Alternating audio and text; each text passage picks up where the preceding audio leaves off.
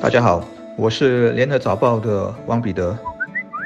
各位听众，大家好，我是新民日报的朱志伟。最近新加坡来了两位很重要的美国客人，首先是国防部长奥斯汀上个月到访，跟着就是星期天坐空军二号抵达我们国门的副总统哈里斯。我们是他在美国以外第一个以副总统身份出访的国家。回想前任总统特朗普，除了2018年因为特金会选在新加坡举行才来做客外，他基本上对东南亚是兴趣缺缺的。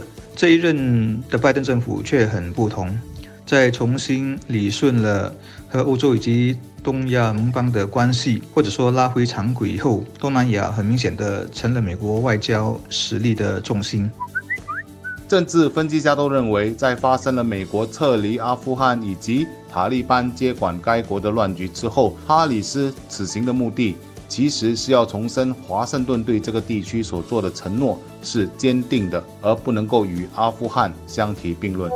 而在哈里斯此次出访之前，美国的国防部长奥斯汀已经在七月的下旬访问新加坡、越南和菲律宾。八月初，美国国务卿布林肯。也出席了亚细安部长系列会议。分析家认为，拜登政府高官近期接连访问东南亚，是试图拉拢这些国家，形成抑制中国的包围圈，共同对抗中国。然而，我国的一贯立场是，美国是本地区最强大的安全伙伴之一，我们和美国也有着深厚的贸易关系。我国在寻求的是平衡与美国以及中国的关系。美国为什么看重东南亚，又为什么这么在乎新加坡呢？世人都知道，美国正在试图围堵中国。它在西太平洋这一片就有好几个所谓的岛链，相信大家都听过或很熟悉了。然后是这几年亚太战略慢慢变成了印太战略，也就是拉了印度，从印度洋这边也包抄过来。所以大家读新闻，最近总会接触到“四国集团”这个字眼，成员是美国加上印度、澳洲和日本。有人甚至说这是未来的印太北约。然后你再看地图，在这一大盘棋局里。东南亚是串联起太平洋和印度洋不能没有的一整块，而且南中国海和马六甲海峡就在这里。你要知道，每年有三十多万艘的远洋货轮或者油槽船必须在这里经过，因此决定了很多国家的经济命脉。而刚好新加坡握着的就是咽喉的位置。想象新加坡如果位于非洲或是新西兰的那个角落，大概没有什么人会来理睬你，更不会逼着你说究竟要选哪一边。我国的李显龙总理昨天在总统府和美国副总统哈里斯会面，他也在记者会上说，新美两国重申支持在本区域维持一个稳定的、以规则为基础的国际秩序。让各国都能在和平的方式下竞争与合作，共同繁荣。新加坡也感谢美国在亚太区域，特别是东南亚扮演的积极角色。在安全合作上，美国七十多年来在国防和安全方面都在本区域发挥了重要的建设性作用。而作为美国的主要安全合作伙伴，新加坡无论在言在行，都支持美国在本区域保持强有力的存在。当然，除了谈外交，还有本区域的问题之外，我国也非常希望能和美国有更多做生意以及在其他领域的合作机会。这就包括网络安全、气候、经济、疫情以及太空领域的合作。大家如果有兴趣的话，可以在报章上读到比较细节的项目。而对国人重要的一点是，两国在气候方面的合作将在绿色增长领域创造良好的就业机会。我国也将和美国举行供应链对话。李总理就表示，新加坡非常乐意在这方面扩大合作，以保障供应链的坚韧性。在地缘政治上。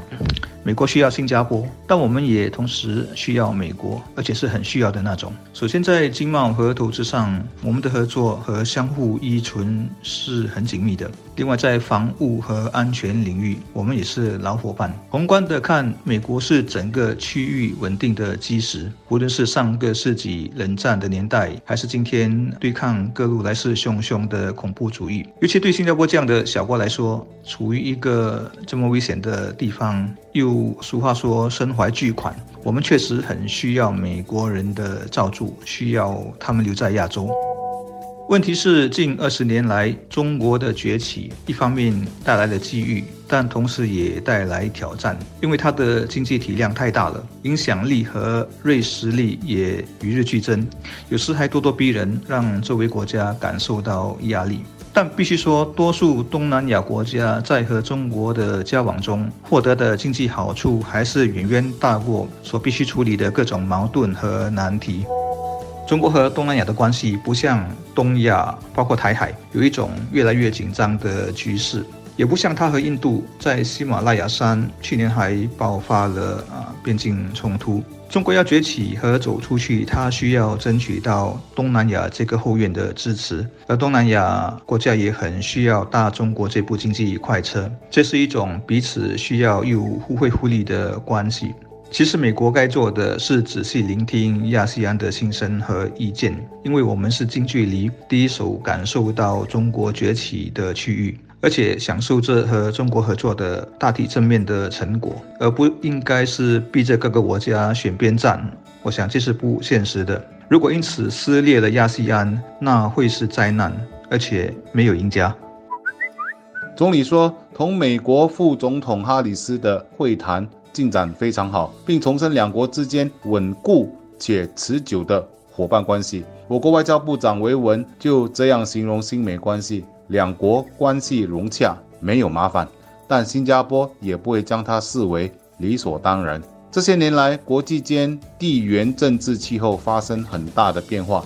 近期中亚的阿富汗就是一个例子。如何在与美国及中国两大大国打交道时拿捏分寸，做到平衡？如何定位我国在本区域与全球事务上的角色，并最大的限度确保我们的发展核心利益，是我们外交上的首要选项，也将一直考验着我国领导人的智慧。